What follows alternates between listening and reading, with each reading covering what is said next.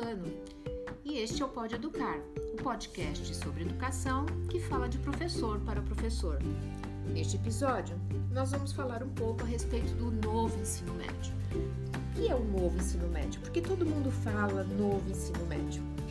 Uh, a partir dos anos, no começo do, do, da década de 2000, houve muito questionamento em relação ao engajamento dos alunos, né? É, várias pesquisas foram é, feitas para saber sobre o desinteresse dos alunos que não viam sentido na educação no ensino médio, né? É, muito conteudista, é, muito tradicional e eles não tinham interesse em frequentar as aulas, né? E essa conversa se estendeu até que em 2010 realmente começou um movimento muito mais forte é, em relação a isso, com o MEC, com o Congresso Nacional, com instituições de escolas públicas e privadas, secretários de educação do país todo. E eles é, propuseram que se tomasse como modelo de educação para ensino médio um modelo europeu já muito visto né, e feito há tempos na Alemanha, Reino Unido, França, Portugal, Finlândia, que é modelo em educação, e também em alguns países asiáticos, onde o ensino básico é fornecido até os 15 anos de idade. E a partir daí, até os 15 anos, a educação com o conteúdo geral comum a todos. E a partir daí, no ensino médio, o ensino médio mais flexível e diversificado em termos de opções sobre o que fazer, é, com opções para que o aluno escolhesse aquilo que ele mais gosta e que tem mais aptidão. No Canadá também é assim. Até o ensino até os 15 anos é um ensino geral e a partir do ensino médio são cinco componentes curriculares obrigatórios e os outros componentes são oferecidos de acordo com, interesse, com os interesses dos alunos com as suas afinidades, com seus projetos de vida futuro. É, e por falar em projeto de vida, mas para frente, né, em outro episódio, nós vamos falar é, em relação a isso com mais, mais aprofundamento. Né? Ele permeia toda a proposta do novo ensino médio. E por que isso?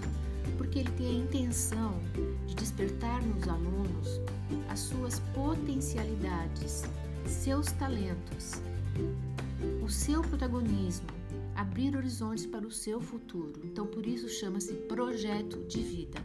É uma das coisas em que o, novo ensino médio traz para nós.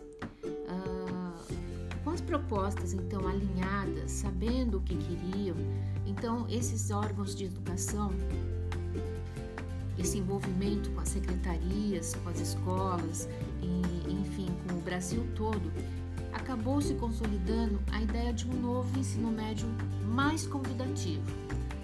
Então ficaria assim: uma parte comum e a outra parte baseada em itinerários formativos desenvolvidos pelas escolas, certo? Então a parte comum a todos e a outra parte ah, sob responsabilidade da escola. Cada escola deve oferecer no mínimo dois itinerários, além da possibilidade de um itinerário técnico profissional. Tudo isso, gente, foi pensado e foi consolidado só praticamente a partir de dezembro de 2017, quando foram uh, realizadas e homologadas as alterações à reformulação do ensino e a BNCC, e a, as diretrizes e bases nas, do novo ensino médio. E eles foram aprovados em 2017 e também no final de 2018. E deveria ter sido implementado em 2021, o que não foi possível por conta da pandemia. Em paralelo a todo esse movimento, foram aprovadas também novas diretrizes do ensino técnico profissional e também o novo Fundeb, que é o financiamento para a educação básica no Brasil, e esse, essa, esse novo Fundeb criou a possibilidade de financiamento entre parcerias né, de ensino técnico profissional e as escolas do ensino médio tradicional. Olha que legal, gente, isso.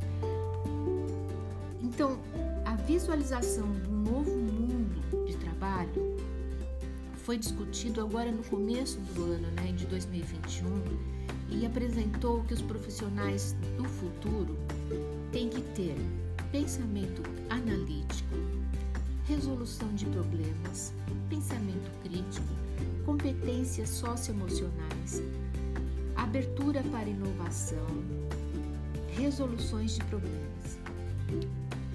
Isso parece o que, gente? É muito similar àquilo que nós falamos em outro episódio sobre as 10 competências gerais. E fala também, o, o, o fórum né, sobre economia, falou também do grande ênfase dado nas novas tecnologias e que essas tecnologias e seu, sua aplicação e seu uso integrem toda a base geral do ensino médio e seus novos itinerários. Bem, de 2000 para cá, os alunos são praticamente nativos digitais. A maior parte dos professores ainda não são, exceção feita aos formados mais recentemente. Então, a cultura digital em todo o ensino médio é necessário para que se desenvolvam as 10 competências gerais da BNCC, uma vez que tanto a BNCC quanto o Fórum Mundial de Economia e todos os outros é, nortes de faculdades e, e, todas as outras áreas da sociedade solicitam a, tecnologia. Né? Foi muito interessante que hoje eu recebi, passou na minha timeline, um post de uma menina, de uma adolescente praticamente, falando assim: Para todos os alunos, por favor, estou lendo da maneira que está lá, tá? Com, não alterei absolutamente em nada. Para todos os alunos, por favor, seja legal com seus professores.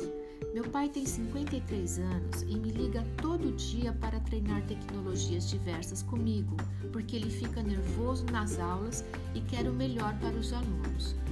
Favor, tenham paciência, não façam piada, eles estão se esforçando.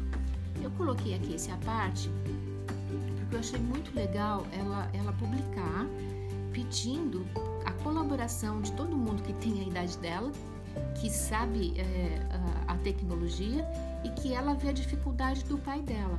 Então, como eu falei atrás, né, a, que de 2000 em diante todos os alunos já são nativos digitais.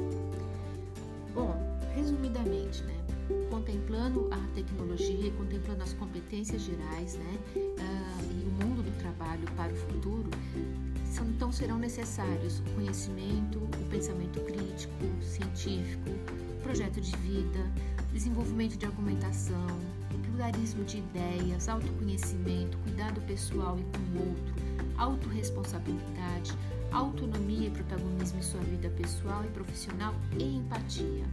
Então, essas são as competências que serão trabalhadas em todo o ensino médio e preparar o nosso estudante para o mercado de trabalho. O Fórum da Economia Mundial ainda fala mais, ele fala em fortalecimento das chamadas soft skills, que são exatamente essas competências outras que falamos, né, das 10 competências gerais, que envolvem o trabalho com a personalidade, comportamento é, desculpa, profissional, habilidade socioemocional, relacionamento no trabalho. A diferença no novo ensino médio é a possibilidade de construção de itinerários formativos que se abrem para mudanças. Esses, esses itinerários ele integram, integram as diferentes áreas do conhecimento. Eles podem dar ênfase a uma unidade temática e fazer o itinerário com outras disciplinas eletivas. Enfim, são caminhos que contribuem que o aluno é, faça essa integração entre todas as áreas, que desenvolva um raciocínio lógico e uma conexão é, com, com, a com, a sociedade, com o que está acontecendo, com a realidade. Então, é, o que eu tinha para falar para vocês é isso. O novo ensino médio ele veio para trabalhar a potencialidade do nosso aluno e prepará-lo para uma vida muito uh, diversificada, muito diversificada e inesperada. Por exemplo, o que nós estamos vivendo de 2020 para cá é totalmente é, foi uma imprevisibilidade. Então temos que estar preparados para tudo isso, mas com excelência no ensino. Muito obrigada para quem ficou comigo até agora. Agradeço imensamente a participação de vocês e volto a falar que se vocês tiverem alguma sugestão, podem mandar um e-mail para podeeducar@gmail.com. As referências estarão na descrição do podcast. Muito obrigada, até a próxima semana.